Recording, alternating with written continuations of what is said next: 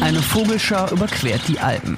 Zugvögel, die sich auf den Weg in den Süden machen. Das ist keine Besonderheit. Die Vogelmama fliegt voran und zeigt ihren Jungen den Weg in die warmen Brutgebiete. Doch die Vogelmama, die diesen besonderen Vogelschwamm anleitet, hat weder Federn noch Flügel noch einen Schnabel.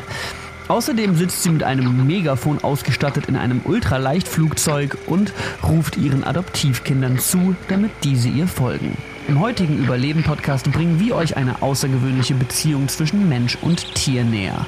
Wie das Waldrapp-Team eine fast ausgestorbene Art zurück in die Wildnis bringt und welche unglaublichen Geschichten sie dabei erlebt haben, darüber sprechen wir heute.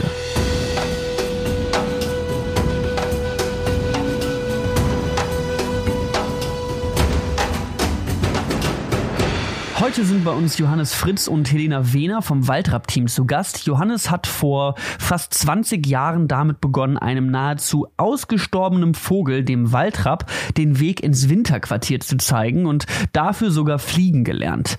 Helena ist die Adoptivmutter von mehreren Dutzend Vogelküken, die sie aufgepäppelt hat. Die Tiere werden in der Laguna di Orbitella, einem von den italienischen WWF-Kollegen gemanagten Schutzgebiet, freigelassen und finden inzwischen selbstständig ihren Weg nach Hause. In diesem Jahr ist aber alles anders. Ja? Statt in einem Trainingscamp für Vögel sind die beiden heute bei uns beim Überleben Podcast. Herzlich willkommen, ihr Lieben. Vielleicht könnt ihr euch einmal ganz kurz vorstellen und sagen, wo ihr gerade seid, weil wir sind hier gerade mit Internettelefonie verbunden. Ja, wir sind wie viele andere wohl auch in einer etwas ungewöhnlichen Situation. Eigentlich ist jetzt äh, die Hauptfeldsaison bei uns, aber wir sitzen alle zu Hause. Ich in meinem Fall jetzt äh, dort, wo ich eigentlich eh sonst auch immer sitze, im Büro unseres Projektes in Tirol. Helena andernorts, gell? Ja, also statt dieses Jahr wieder Vögel aufzuziehen, ähm, studiere ich meinen Master weiter und sitze deswegen in Würzburg in meiner WG. Ja, also auch eure Arbeit ist aktuell eingeschränkt, denn normalerweise arbeitet ihr mit Waldrappen. Um den Vogel jetzt einfach mal zu beschreiben, ich sage das jetzt einfach mal gerade raus, der sieht ein bisschen aus wie so ein Mix aus einem hässlichen Geier, einem Storch und einem Huhn. Äh, wenn man Ibis schon mal gesehen hat, das geht so in die Richtung ungefähr. Ähm, wie kommt man dazu, mit so einem Vogel zu arbeiten? Vielleicht könnt ihr den mal aus eurer Sicht beschreiben. Was ist da das Besondere an diesem Tier? Ja, der Waldrapp ist ein, ein schräger Vogel, ein Vogel von herber Schönheit, etwa äh, 1,4, 1,5 Kilo schwer, so Spannweite von einer Gans und eine vom Aussterben bedrohte Vogelart und deswegen kümmern wir uns auch äh, um diese Art. Also in Europa schon vor 400 Jahren verschwunden, außerhalb Europas im letzten Jahrhundert bis auf eine einzige Kolonie an der marokkanischen Atlantikküste verschwunden, aber zum Glück in Zoohaltungen gezüchtet. Es gibt viele Zoos inzwischen in Europa, die Waldrappe halten und auch Waldrappe züchten. Und das ist eine wichtige Grundlage dafür, eben Artenschutzprojekte zu betreiben mit dieser Art. Und das tun wir jetzt seit ha, bald 20 Jahren. Okay, okay, also schon eine ganze, wirklich eine ganze Weile. Ähm, ja, Helena, wie sieht das bei dir aus? Wie bist du zu dem Projekt dazugekommen und wie war deine erste Verbindung zu diesen Vögeln? Tatsächlich habe ich zum allerersten Mal von dem Projekt ähm, bei einer Terra X-Sendung gehört und gesehen. Und dann ähm, habe ich in meinem Bachelor, ich habe ähm, Geografie studiert, in meinem Bachelor gab es einen Kurs, der sich eben mit Artenschutz und Naturschutz beschäftigt hat. Und da gab es die Möglichkeit, über den Waldrapp eine Hausarbeit zu schreiben. Und dann hatte ich eben so in Erinnerung, dass ich da schon mal eine Dokumentation drüber gesehen habe. Und dann fand ich das Thema so spannend und dann hat es mich einfach nicht mehr losgelassen. Dann habe ich gefragt, ob ich nicht, ähm, also habe ich mit dem Projekt Kontakt aufgenommen, mit dem Johannes Kontakt aufgenommen und gefragt, ob ich nicht ähm, mal ein Praktikum dort machen könnte. Und so kam es dann, dass ich eben 2017 das erste Mal dort ein Praktikum gemacht habe und 2018 dann wieder dort ein Praktikum gemacht habe, bis ich dann eben 2019 selber in der Handaufzucht mitgearbeitet habe und seitdem auch in vielen Bereichen des Projektes jetzt aktiver bin. Okay, sehr schön. Soweit also so ein bisschen zu eurer Historie. Und jetzt möchte ich ganz gerne über eure Arbeit direkt sprechen, weil das, was ihr mit Tim Waldrapp macht, davon habe ich so in der Form noch nie gehört. Ihr müsst denen nämlich den Weg ins Überwinterungsquartier zeigen. Ihr fliegt mit diesen Vögeln. Vielleicht könnt ihr das mal selber erklären, wie es dazu kam und was für eine Arbeit ihr da eigentlich leistet. Ja, also der Waldrapp ist ja eben ein Zugvogel der in der Natur von seinen eigenen Eltern den Weg in sein Wintergebiet lernen würde. Dadurch, dass er aber ja eben bei uns ausgestorben ist, hat es halt eben die wilden Elternvögel, die den Jungvögeln den Weg ins Wintergebiet zeigen könnten, nicht mehr gegeben. Und deswegen ziehen wir jedes Jahr ungefähr 32 Vögel von Hand auf. Dadurch werden diese Vögel auf uns geprägt und so wie sie ihren Eltern folgen würden, folgen sie dann uns Zieheltern. Nur wir Zieheltern können ja eben leider nicht fliegen, fliegen da wir keine Vögel sind. Und ähm, deswegen brauchen wir noch unsere Piloten, die uns dann eben im Ultraleichtflugzeug in die Luft erheben. Und somit können dann unsere Vögel uns im Ultraleichtflugzeug folgen. Und so zeigen wir ihnen dann, so wie es in der Natur die Elternvögel machen würden, den Weg in das Wintergebiet. Und das funktioniert. Also die kommen dann, die kommen dann mit. Die sind dann, die, die erkennen euch als ihre, ja, ich sag mal, Bezugspersonen, Väter, Mütter und sagen dann, alles klar, Mama fliegt los, ich komme mit. Ist das so einfach? So einfach, wie es klingt, ist es auch wieder nicht. Also man muss die Vögel auch eben in einem bestimmten Alter aus dem Nest holen. Bei Gänsen ist es ja zum Beispiel so, dass wenn sie schlüpfen, das erste, was sie sehen, darauf sind sie geprägt. Bei den Waldrappen ist es so, dass das in den, die Prägungsphase so in den ersten zwei Wochen geschieht. Trotzdem ist es wichtig, dass wir sie maximal in einem Alter von zehn Tagen aus dem Elternnest herausholen. Und dann ist es halt ganz wichtig, dass wir eben eine ganz tiefe und intensive soziale Bindung zu den, zu den Vögeln aufbauen, zu den Jungvögeln aufbauen und eben ganz viel Zeit mit ihnen verbringen. Und wirklich von, von der ersten Stunde ab, wo wir sie eben bekommen und aus dem Nest der Eltern holen, verbringen wir ganz viel Zeit mit ihnen. Und so bauen wir eben diese soziale Bindung zu ihnen auf. So werden sie dann eben auf uns geprägt und erkennen uns dann immer wieder und folgen uns im Ultraleichtflugzeug. Und müsst ihr dann mit denen auch wieder zurückfliegen, wenn sie überwintert haben, oder kommen die von alleine zurück? Nein, also sie kommen von alleine zurück. Wir müssen nur einmal ihnen den Weg in das Wintergebiet zeigen und dann finden sie den Weg zurück ins Brutgebiet, finden sie von ganz alleine. Können sie dann auch wieder von alleine äh, wieder überwintern, wenn sie in Toskana fliegen? Genau, also wir müssen ihnen nur ein einziges Mal den Weg vom Norden nach Süden zeigen und die erste Frühjahrsmigration vom Wintergebiet in das Brutgebiet schaffen sie dann von ganz alleine und genauso dann auch die erste selbstständige Herbstmigration sozusagen, fliegen sie auch von ganz alleine. Und dann werden sie aber eben hoffentlich eigene Jungvögel mitnehmen, weil sie dann im Brutgebiet selber brüten und dann ihre eigenen Jungvögel mit in das Wintergebiet nehmen. Super faszinierendes Projekt und ähm, wenn man wenn man damit erstmal anfängt oder wenn wenn wenn die Planung, ich stelle mir die Planung sehr interessant vor.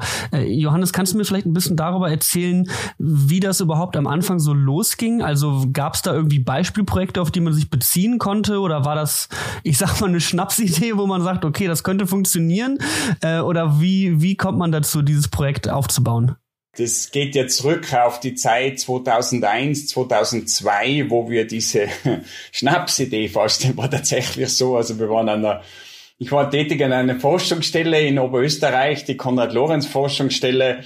Man hat damals angefangen, Ende der 90er Jahre, äh, mit dem Waldrapp zu arbeiten. Ich muss gerade dazu sagen, ich bin selber nicht Ornithologe, schimpfe mich nicht Ornithologe, äh, dazu habe ich wenig, zu wenig Fachkenntnisse, ich bin Verhaltensbiologe und bin damals das erste Mal über diesen kuriosen Vogel drüber gestolpert, habe davor aber nicht gewusst, dass dieses Tier gibt. Und die hat man dort im Freiflug gehalten und die haben dann ein eigenartiges Verhalten gezeigt. Also Jungvögel hat man aufgezogen und die sind im August plötzlich weggeflogen. Man hat eigentlich gar keine Ahnung gehabt davon, was da jetzt passiert. Äh, die waren auch damals noch nicht besendet. Bei Sichtmeldungen sind wir draufgekommen, dass sich die über Europa im Prinzip verbreitet haben. Und im nächsten Jahr ist das wieder passiert. Und dann ist uns klar gewesen, die, die Vögel zeigen die Jungvögel zeigen ein Zugverhalten, aber ungerichtet. Offenbar wissen sie nicht, wohin fliegen. Und äh, zu der Zeit ist gerade dieser Kinofilm gelaufen, Amy und die Wildgänse. so ein Hollywood-Film, der war damals sehr populär als Biologe, ein absolutes Pflichtprogramm.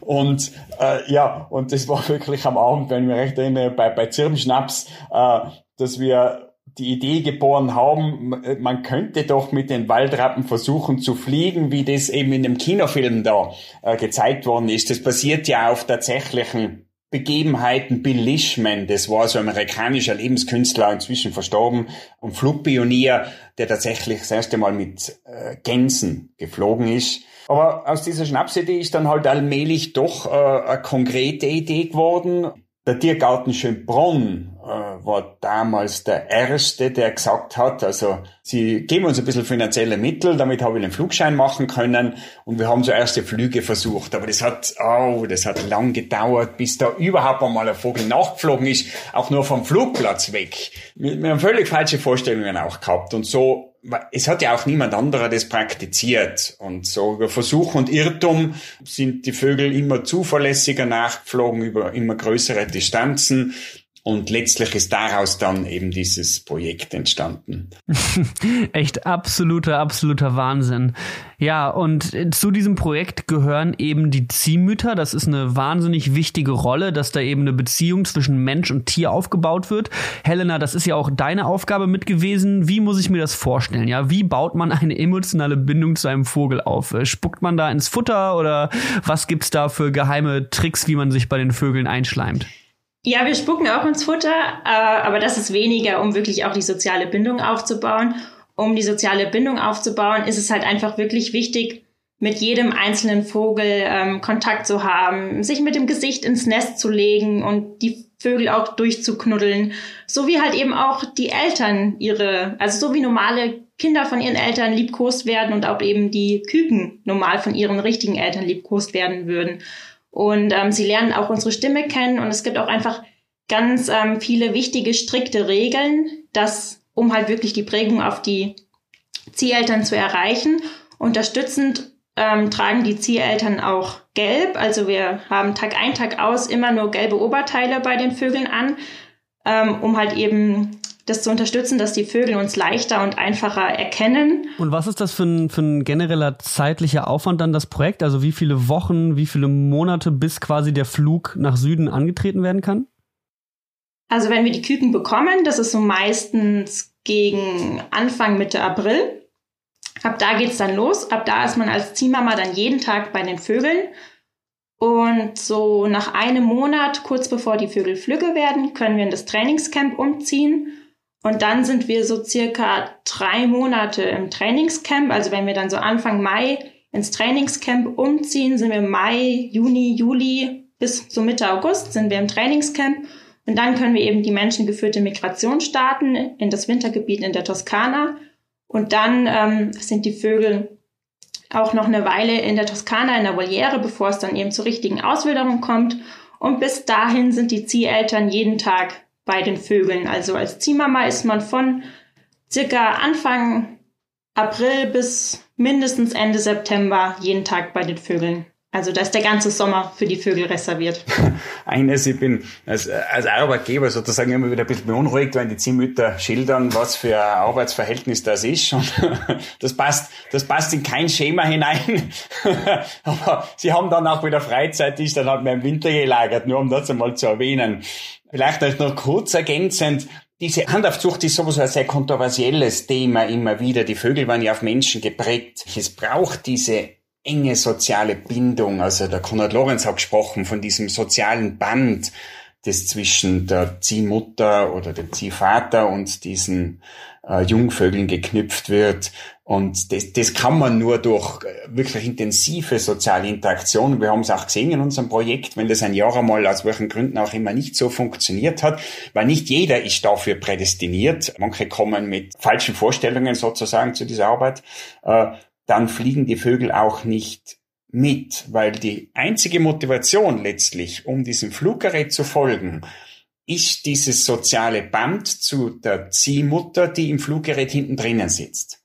Also ich komme zum Fliegen, ich bin selber Pilot bei dem Projekt auch, aber mir durchaus dessen bewusst, dass ich und dieses Fluggerät nur Hilfsvehikel sind um den Ziehmüttern Flügel zu verschaffen, sozusagen. Das, das ist unsere einzige Aufgabe letztendlich, ja. Aber die hat natürlich auch äh, viel Hintergrund. Gerade Gerade weil ich ja vorher schon darüber gesprochen habe, über die Anfänge des Projektes und all die Schwierigkeiten. Es hat uns Jahre gebraucht, bis wir die technischen Anforderungen gehabt haben. Unser großes Problem in den Anfängen war, äh, dass die Fluggeräte, die wir verwendet haben, wesentlich zu schnell waren für die Waldrappe. Wir haben Fluggeräte gehabt, die haben wir, also Minimumgeschwindigkeit 60 kmh, vielleicht 55, aber dann war es schon instabil gehabt. Und wir sind draufgekommen, eben auch erst im Zuge des Projektes, dass die Waldrappe eine aktive Fluggeschwindigkeit von 40, 45 kmh haben. Jetzt sind mir diesen auch meine Vögel immer davon geflogen. Äh, die haben versucht, mit aller Kraft nachzufliegen, was höchst ineffizient war für die Vögel und für uns wahnsinnig mühsam, weil wir immer Kurbeln haben müssen. Ich habe selber das Problem gehabt, dass mir immer schlecht wird beim Fliegen und auch als Pilot und so war das äh, äh relativ mühsam. Es war dann im 2006er Jahr, dass der Walter Holzmüller an uns herangetreten ist und gesagt hat, er hat ein Fluggerät, das kann so langsam fliegen. Das haben uns andere auch schon gesagt, wir waren skeptisch, aber beim Walter hat sich das bestätigt und nicht nur das, der Walter Holzmüller hat sich auch bereit erklärt, für uns zu fliegen. Und äh, so habe ich wirklich den optimalen Partner gehabt als zweiten Piloten seit 2006, 2007 und wir haben das gemeinsam weiterentwickelt. Also der Walter insbesondere hat ein unglaubliches Gefühl. Er ist unglaublich erfahrener Pilot und hat ein Wahnsinnsgefühl für die Vögel auch entwickelt. Und äh, so haben wir das optimieren können.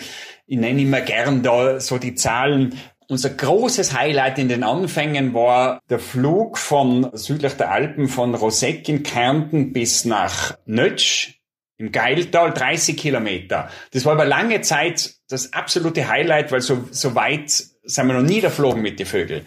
Jetzt fliegen wir im Schnitt 220, 230 Kilometer pro Tag bis zu 360 Kilometer pro Tag. Also verzehnfachen haben wir diese Strecke können. Wir fliegen jetzt mit äh, bis zu 32 Vögeln in einer Gruppe. Äh, früher sind wir mit fünf bis sieben Vögel geflogen. Also so haben wir das sukzessive optimieren können zu dem, was wir jetzt haben. Ich finde es äh, ich find's wahnsinnig schön, so, ein, so einen Einblick darin zu bekommen, einmal wie eure aktuelle Arbeit aussieht, aber auch wie sie sich entwickelt hat in, im Verlauf der Jahre, weil man natürlich auch auf ungeahnte Probleme stößt. Und ähm, leider sind, seid ihr ja auch dieses Jahr auf ein ungeahntes Problem gestoßen, denn diese Pandemie, die hat man nicht wirklich, mit der hat man nicht planen können, sage ich mal. Äh, was bedeutet diese ja, Zwangspause für euer Projekt? Wir haben inzwischen eine Wildpopulation von etwa 130 Tieren. Die haben alle schon die Zugroute gelernt, haben im Prinzip alles, was sie wissen müssen, um selbstständig zu überleben. Für die hat sich im Wesentlichen nichts geändert. Diese Vögel sind in den letzten Wochen aus der Toskana aufgebrochen, migrieren in ihre Brutgebiete. Das sind äh, insbesondere Burghausen in Bayern und Kochl im Land Salzburg. Und dort haben wir inzwischen schon, ich glaube, momentan aktuell acht Nester in diesen beiden Brutgebieten. Äh, die Vögel haben schon zum Brüten angefangen. Also das läuft. Der Unterschied diesbezüglich ist im Wesentlichen, dass wir eben nicht vor Ort Management machen können, wenn das notwendig ist, sei das ein Sender wechseln oder einen verletzten Vogel versorgen. Wir können eigentlich nur aus Distanz beobachten. Und der andere Teil unserer Tätigkeit ist eben diese Auswilderung, äh, eben die Handaufzucht von Jungvögeln, um sie dann hinunterzuführen in die Toskana und diesen Teil haben wir komplett aussitzen müssen. Diese Jungvögel, die wir eigentlich jetzt in der Handaufzucht hätten, sind im betreffenden Tierpark Roseck in Kärnten und werden dort von den biologischen Eltern in der Kolonie aufgezogen. Und jetzt haben wir dieses Jahr eine kleine Ausnahme, sage ich mal, mit der ähm, mit dieser Pandemie. Aber gab es vorher schon mal irgendwie, ich sag mal, Rückschläge oder gab es etwas? Äh, was was gibt's generell für für für Risiken für diese Tiere? Ja, also ein Vogelleben ist ja auch nicht gerade, sage ich mal, ungefährlich. Es gibt ja viele Interessenten an diesen an diesen Tieren. Äh, was sind generell äh, Risiken bei dieser Reise oder für diese Vögel? Bei der menschengeführten Migration, Handaufzucht und so haben wir die Risiken eigentlich ziemlich gut im Griff. Wir haben zum Glück noch nie gravierendere Probleme gehabt. Wir bringen in der Regel äh, fast alle, also etwa 90 Prozent der Jungen in das Wintergebiet und können sie dort auswildern. Die Gefahr für die Tiere beginnt, wenn sie dann selbstständig leben. Und da haben wir zwei Hauptprobleme in unserer Population. Das eine ist äh, die illegale Jagd in Italien. Das war bis 2013, das war der Zeitraum, wo wir eine Machbarkeitsstudie im kleineren Rahmen durchgeführt haben. Äh, da sind etwa 70 Prozent der Verluste durch Abschüsse in Italien gewesen, also ganz, ganz substanziell. Und von 2014 bis 2019 war das dann ein europäisches Live-Projekt. Da haben wir die entsprechenden Budgets gehabt, um etwas dagegen zu tun. Und ich möchte sagen, es war wahrscheinlich bislang einer der größten Erfolge unseres Projektes, abgesehen jetzt von der Bilanzierung per se, dass wir die Abschusszahlen in diesem Zeitraum des Live-Projektes halbieren haben können. Also die Verluste durch Abschuss sind um 50 Prozent zurückgegangen aufgrund unserer Kampagne gegen illegale Jagd in Italien. Da sind wir stolz drauf, ich glaube mit Recht stolz drauf. Auch deswegen, und das ist mir immer so wichtig zu betonen, das nützt dem Waldrapp natürlich ganz essentiell. Nur so kann der Waldrapp überleben. Aber nicht nur der Waldrapp ist von diesen Abschüssen betroffen. Das, das gilt für äh, viele Vogelarten. Etwa 30 Millionen Zugvögel werden allein im Mittelmeerraum illegal jedes Jahr abgeschossen. Eine unglaubliche Zahl. Und diese Kampagne von uns zielt nicht darauf ab, explizit keine Waldrappe mehr zu schießen, sondern eben diese illegale Jagd zu thematisieren und in der Gesellschaft auch präsent zu machen und dadurch auch Reaktionen herbeizuführen. Und das haben wir geschafft. Da sind wir noch weiter dran, da wollen wir unbedingt weitermachen, aber das ist ein noch großer Teilerfolg für uns. Du hast ja eben ganz am Anfang schon mal angesprochen gehabt, dass die, dass die Tiere vor 400, 500 Jahren, die Waldrappe, ausgestorben sind. Woran lag das damals? Nach den Überlieferungen, die wir haben, äh, ist das wohl vorrangig durch menschliche Bejagung, also Nachstellung äh, erfolgt. Abschuss der Vögel oder auch Ausnehmen von Jungvögeln aus den Nestern. Zu der Zeit war der Waldrapp in Europa ein bekannter, aber auch begehrter Speisevogel. Und äh, es gibt sogar Überlieferungen von Gelagen, von Festbanketts, äh, wo der Waldrapp aufscheint als Teil der Speiseabfolge. Also das dürfte der Hauptgrund im Mittelalter gewesen sein für das Verschwinden. Wahrscheinlich in Verbindung mit, mit anderen Faktoren. Eben die kleine Eiszeit hat zu der Zeit begonnen und damit wahrscheinlich verringerte Reproduktionserfolge und andere Aspekte. Ja. In jüngerer Vergangenheit, außerhalb Europas, so im vergangenen Jahrhundert, war es weniger die Direktbejagung, das auch, aber da ist sehr stark hinzugekommen die Industrialisierung der Landwirtschaft, die Nutzung von Pestiziden. In Birecik ist äh, beschrieben, dass pro Jahr bis zu 600 Vögel tot aufgefunden worden sind aufgrund von DDT-Einsatz in viel zu großer Menge. Ja. Also das hat im, im vergangenen Jahrhundert massiv zum Aussterben der Art beigetragen. Okay, du sagst also, Industrialisierung ist ein grundsätzliches Problem, was diesen, was den Lebensraum der Vögel verändert und sie damit nicht richtig umgehen können? Ein gravierendes Problem, das wir im Projekt jetzt auch immer mehr haben, ist, äh, dass die Vögel auf Mittelspannungsleitungen umkommen, also konkret auf den Masten die nutzen in, äh, diese Masten als Rast- und Schlafplatz. Und aufgrund ihrer Größe können sie entweder einen Kurzschluss oder Erdung herstellen.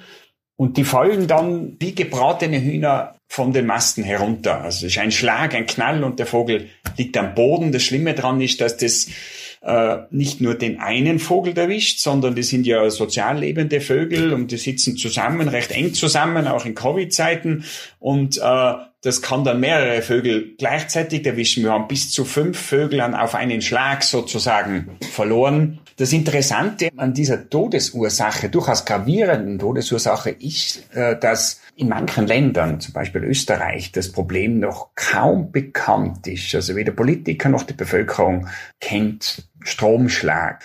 In, in Deutschland ist man da ja viel weiter. In Deutschland gibt es eine gesetzliche Regelung seit 2012 und über 90 Prozent der Masten sind gesichert. Und das hat auch gravierende Auswirkungen. Wir haben seit Jahren keine äh, Todesfälle durch Stromschlag mehr in Deutschland, obwohl unsere Vögel sich sehr viel in Deutschland aufhalten. Währenddessen in Österreich und der Schweiz auch in Italien das äh, inzwischen die Haupttodesursache ist, überhaupt nachdem die, die illegale Jagd äh, reduziert worden ist es ist an sich simpel, da was dagegen zu tun. Kaum irgendeine, kaum irgendein Problem im, im Bereich der Biodiversität, also äh, des Artenschwundes, ist so leicht zu beheben, technisch gesehen, als wie dieser Stromschlag. Es braucht nur äh, Isolationsstruktur über den Stromleitern im Bereich der Masten.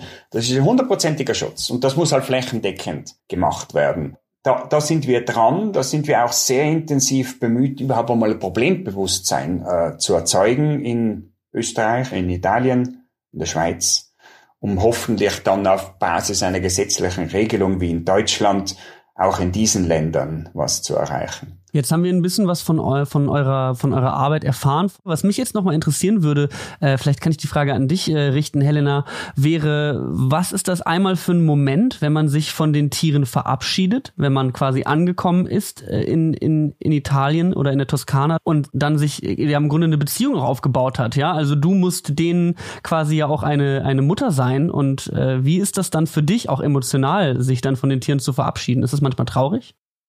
Es ist zweigeteilt. Also auf der einen Seite hat man ja dann, wenn man in der Toskana im Wintergebiet ankommt, hat man das Ziel erreicht, worauf man das ganze Jahr, die ganze Saison hingearbeitet hat. Also wenn man in der Toskana mit allen Vögeln landet, dann ist es einfach erstmal ein riesiges Glücksgefühl, dass man das geschafft hat und dass die Vögel jetzt im Wintergebiet angekommen sind, dass man es geschafft hat, ihnen den Weg zu zeigen und dass sie dann eben auch in die Freiheit entlassen werden können. Also das ist erstmal ein riesiges Glücksgefühl. Und auf der anderen Seite natürlich ist es auch sehr schade, dass man dann halt eben Abschied nehmen muss, dass sie ihre eigenen Wege gehen und man selbst die eigenen Wege geht. Und ähm, was aber irgendwie auch sehr schön ist, es gibt ja auch die Animal Tracker App, wo alle Vögel, die eben in unserem Projekt besendet sind, und es sind alle Vögel besendet, dann eben auch in der App zu sehen sind. Die kann sich jeder ähm, über den Google Play Store runterladen auf sein Handy. Und da kann man so ein bisschen Helikopter-Mama-mäßig kann man immer ein bisschen schauen, wo sich die Vögel gerade aufhalten. Darf ich vielleicht nur kurz eine Anekdote erzählen in Bezug auf diese äh, Beziehung zwischen den Zieheltern und den Waldrappen, äh, eben auch in der Hin Hinsicht, äh, um, um zu zeigen, dass äh, dass diese Form der Handaufzucht zur ganz spezifischen Prägung führt, nämlich ganz speziell auf die Zieheltern auf, ausgerichtet und zwar äh, nachhaltig. Äh, das war im 2018er Jahr, äh, da haben wir ein Problem gehabt mit einem dieser handaufgezogenen freilebenden Waldrappe, der ist in Norditalien äh, bei Verona auf einem Militärgelände gewesen und die wollten den dort weghaben, äh, weil er den Flugbetrieb gestört hat oder was auch immer. Die haben da die örtliche Polizei gerufen, die hat versucht, den Vogel zu fangen mit klassischen Methoden, mit, mit Fangnetz oder so. Aber der Vogel ist nicht gekommen, der ist sitzen geblieben. Dann haben sie uns kontaktiert weil Waldrapp weiß man immer gleich, kommt man immer gleich aus Waldrapp-Team. Äh, wir haben einen Mitarbeiter hingeschickt mit einer, mit Fangerfahrung, mit Mehlwürmern, äh, mit guten Argumenten für den Waldrapp sozusagen äh, zu kommen. Der ist über vier Tage dort gewesen, hat es nicht geschafft, den Waldrapp zu fangen. Und äh, dann habe ich zu der Zeit gerade nach Norden fahren müssen und habe die Ziehmutter, die diesen Wald aufgezogen hat, die Corinna Esterer, äh, mitgenommen. Und in Verona ist sie ausgestiegen und ist vom Kollegen dann dorthin gebracht worden, wo der Vogel ist. Ich bin weitergefahren Richtung Norden und das hat gar nicht lang gedauert, habe einen Anruf bekommen, wir haben einen Vogel. Die Corinna ist dorthin gefahren, die Polizei war dort, Militär war dort, dieser andere Kollege, Mitarbeiter von uns war dort, die haben das gar nicht glauben können. Die ist hingegangen und hat gesagt, ja, dann soll ein bisschen zurückbleiben, hat den Waldrapp gerufen, das hat vielleicht Minuten gedauert, dann ist der Waldrapp heruntergeflogen und ist zu ihr hingegangen, hat sie begrüßt, ganz begeistert. Das zeigt diesen Unterschied, gell? also diese Selektivität des Vogels und diese nachhaltige Vertrauensbeziehung zu den Zieheltern. Diese Tracking-App, die habt ihr jetzt ein paar Mal angesprochen. Was kann man da an relevanten Daten für eure Forschungsarbeit herausziehen? Also ist ja cool, dass ich als äh, Normalverbraucher, sage ich mal, diese App mir runterladen kann und gucken kann, was diese Vögel so tun. Aber was zieht ihr daraus? Was ist das Wichtige für eure Arbeit? Also die Sender sind auch zum, zum generellen Monitoring der ganzen Waldrapp-Population gedacht. Natürlich kann man auch mit den Daten, die wir dadurch generieren, ähm, ganz, ganz viele spannende Sachen machen. Also wir hatten jetzt zum Beispiel ein Projekt, wo wir uns angeschaut haben, ähm, welche Route fliegen überhaupt die Vögel, wenn sie dann das erste Mal selbstständig in das Brutgebiet zurückfliegen. Orientieren sie sich wirklich an der Route der menschengeführten Migration oder doch eher an einer Luftlinie? Und da konnten wir zum Beispiel sehen, dass ähm, sie sich eben auch sehr stark eher an der Luftlinie orientieren, dass sie sozusagen ähm, den Ort des Wintergebietes kennen und den Ort des Brutgebietes kennen und dann sich an beidem orientieren. Also es sind auch sehr, sehr, sehr spannende Fragen, die man auch in der Verhaltensbiologie damit diesen Daten beantworten kann. Und dann ähm, haben wir jetzt auch noch eine Arbeit, die sich anschaut, in welchen Gruppenzusammensetzungen fliegen die Vögel, also mehr auch das soziale Untereinander der Vögel betrachtend, also schon im Brutgebiet, welche Gruppen bilden die Vögel und fliegen die Vögel dann auch während ihrer ersten Migration in dieser Gruppe zusammen. Oder man kann sich anhand der Daten auch den Einfluss der Sender auf, den Vögel auf die Vögel anschauen. Wir haben Batteriesender und auch Solarsender. Und dann könnte man zum Beispiel sich anschauen, ob es einen Unterschied gibt zwischen den Sendern, dass die Vögel mit Solarsender zum Beispiel einfacher den Sender tragen können und dann größere Strecken pro Tag zurücklegen. Mhm. Das ist ein super schönes Projekt, was ihr da macht. Ich bin äh, wahnsinnig fasziniert von dieser Arbeit und von den Geschichten, die ihr erzählt. Wie geht's jetzt für euch in Zukunft weiter? Was sind die nächsten Schritte? Wie sehen die nächsten Jahre oder vielleicht auch die nächsten Wochen aus generell? Wie sieht's in der Zukunft aus? Ja, also in, in, in diesem Jahr bleiben wir wahrscheinlich im Wesentlichen in der Beobachterrolle und schauen, äh, wie die Waldrappe zurechtkommen. Das wird aber darin resultieren, dass wir mit äh, Ende dieses Jahres äh, vermutlich kein Populationswachstum haben, sondern äh, wahrscheinlich sogar eine Reduktion der Population. das ist aber ganz normal und auch erwartet. Es gibt Modellierung, sozusagen eine Prognose in die Zukunft für unser Projekt. Das hat das Leibniz-Institut in Berlin für uns gemacht auf Basis der Daten des Projektes bisher. Und äh, diese Modellierung zeigt sehr klar, dass wir zwar inzwischen ein schönes Populationswachstum haben, also auch eine gute Reproduktion in freier Wildbahn. 2019 waren das 37 Jungvögel, die in Burghausen und Kuchel aufgewachsen sind. Aber äh, das ist noch zu wenig, als dass die Population eigenständig überleben könnte. Die können die Verluste noch nicht kompensieren. Deswegen müssen wir weitermachen. Wir werden 2021 unbedingt wieder mit dieser menschengeführten Migration und der Auswilderung weiter fortführen. Würden wir das nicht tun, ging die Population mit Sicherheit gegen Null. Wir müssen weiter tun, bis wir eine Population von etwa 350 Tieren zumindest haben. Äh, wenn wir dort angelangt sind, dann können wir das tun, was sie dieses Jahr gezwungen sind zu tun. Wir können hands-off machen, wir können beobachten und dürfen davon ausgehen, dass die Population Jahr für Jahr weiter wächst.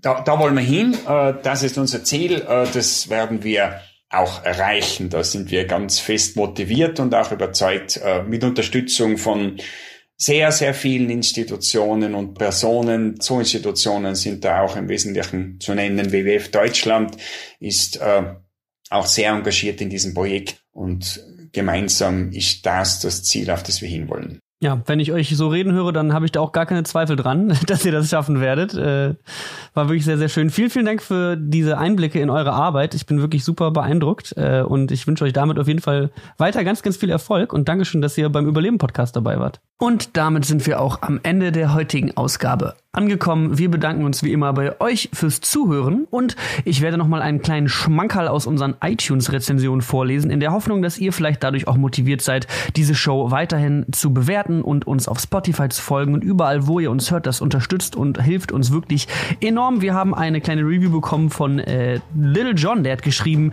wer sowohl informative als auch spannende und zum Teil amüsante Hintergrundgeschichten von Experten und Expertinnen aus dem Natur- und Umweltschutz hören möchte, sollte hier unbedingt mal reinhören. Vielen, vielen Dank für diese 5-Sterne-Review, Little John. Damit verabschiede ich mich für diese Woche. Wir sehen uns also in der nächsten Ausgabe des Überleben-Podcasts. Mein Name ist Niklas Kolotz und ich wünsche euch noch ein paar schöne Tage. Bis dahin, ciao.